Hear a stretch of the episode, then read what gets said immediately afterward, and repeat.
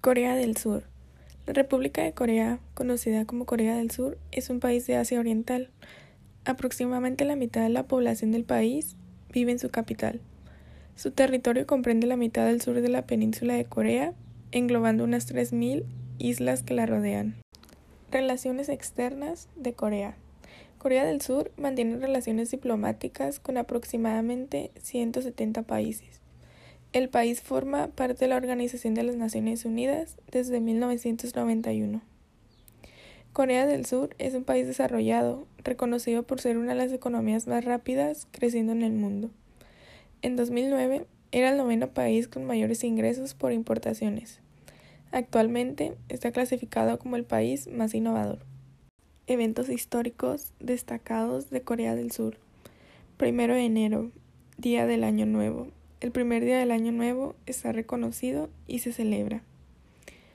Febrero, Sioyal, Día del Año Nuevo Lunar. Es uno de los eventos tradicionales más importantes del año, aún mucho más significativo que el primero de enero. Primero de marzo, Día del Movimiento por la Independencia. Este día conmemora la Declaración de la Independencia proclamada el primero de marzo de 1919, mientras estaba bajo la colonización japonesa. Mayo, octavo día del cuarto mes lunar, día del nacimiento de Buda. Se celebran rituales elaborados y solemnes en muchos templos budistas. De un extremo al otro del país se cuelgan faroles en los patios de los templos. Septiembre, quinceavo día del octavo mes lunar, Chuseok, día de acción de gracias. Es uno de los días festivos tradicionales más importantes del año, es a menudo referido como el Día de Acción de Gracias, celebración de la cosecha otoñal. Ahora hablaremos sobre la relación entre antropología y nutrición dentro de Corea. Se dice que Corea es la fuerza laita tradicional. Tienen una amplia variedad de alimentos y platos de comida. Corea fue un país agrícola con la producción del arroz como producto básico desde tiempos antiguos.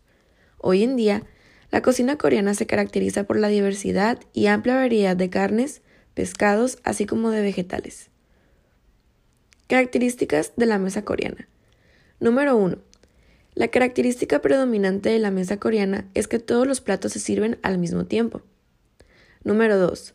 Tradicionalmente, la cantidad de platos de acompañamiento podía ser desde 3 para la clase social baja. Y número 3. Hasta 12 para las familias de la realeza. Distintas comidas fermentadas y preservadas. Kimichi, que consiste en colchina picante fermentada. Jeotkal, mariscos fermentados salados. Y finalmente doenjang, que es pasta de soya fermentada. Algunas características de la cocina coreana es que es baja en grasas, el consumo de carne es bajo, pero el de legumbres y cereales en cambio es alto. Es muy rica en especias y condimentos picantes. Verduras y hortalizas son consumidas con moderación, en cambio no se consumen lácteos. Noto interesante sobre Corea es que la obesidad es minoría. Hansik es el nombre que se le da a la cocina tradicional coreana. En Corea se clasifica como obesos a todos aquellos que poseen un IMC superior a 25. La Organización para la Cooperación y el Desarrollo Económico descubrió que uno de cada dos adultos y uno de cada seis niños tenían sobrepeso en 2017. Ahora pasemos a la cultura gastronómica de Corea en adultos. La gastronomía coreana, con miles de años de historia, se basa en este pensamiento de la unión de lo físico y lo psíquico, es decir, la comida es la medicina. Los antepasados coreanos no solo comían para llenar el estómago y proporcionar la nutrición requerida por el cuerpo, sino que también pensaban que la comida era la medicina con la que se podían curar enfermedades físicas. Algunas maneras de preparar las guarniciones es el wi, que es un asado, el jorim, hervido con muchos condimentos y poca agua, sangach, que son verduras frescas, bokyum, que es un sofrito, y el gym que es al vapor. Hola, hola, mi nombre es Camila y ahora toca hablar sobre los platos que van en la mesa. Estos platos son elementos fundamentales, así como suelen hansek con arroz, la sopa y el kimchi. Durante la época de la dinastía Joseon se clasificaban las mesas por el número de platos de guarnición. Estos, más aparte, los platos básicos.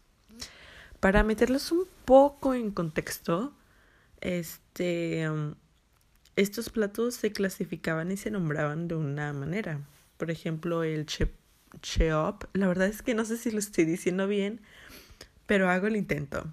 El cheop es la unidad para contar los platos y el bansang se refiere a la mesa tradicional de la comida cotidiana que está compuesta por arroz y por otro tipo de guarniciones.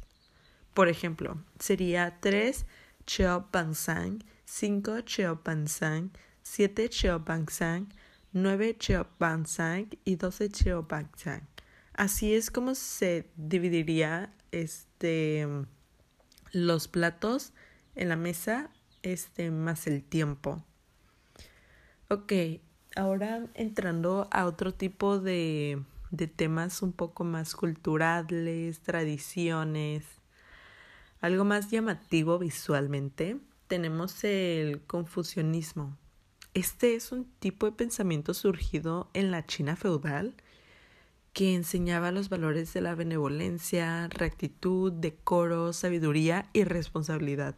Esto a mí se me hace súper interesante ya que visualmente tan siquiera aquí en México esto pues no se habla tanto de, de esto, o sea, las tradiciones coreanas siento que, que no las conocemos tanto y a mí este tipo de pensamiento se me hace muy interesante y de mucho respeto. También tenemos el arte, que pues el coreano, el arte coreano se encuentra fuertemente influenciado por el boduismo y el confucianismo. Entre otras artes como las artes plásticas, podemos encontrar la pintura, la caligrafía y la cerámica. Un dato interesante y curioso es que la pintura más antigua es preservada y esta es el mural de Goguryeo. Creo que lo pronuncié bien. La verdad es que no sé. Ok, este, pues, entre otras artes, podemos encontrar las artes escénicas, la danza, el teatro y la música. El arte coreano usa muchos colores serenos, equilibrados y suaves en las pinturas y en la cerámica.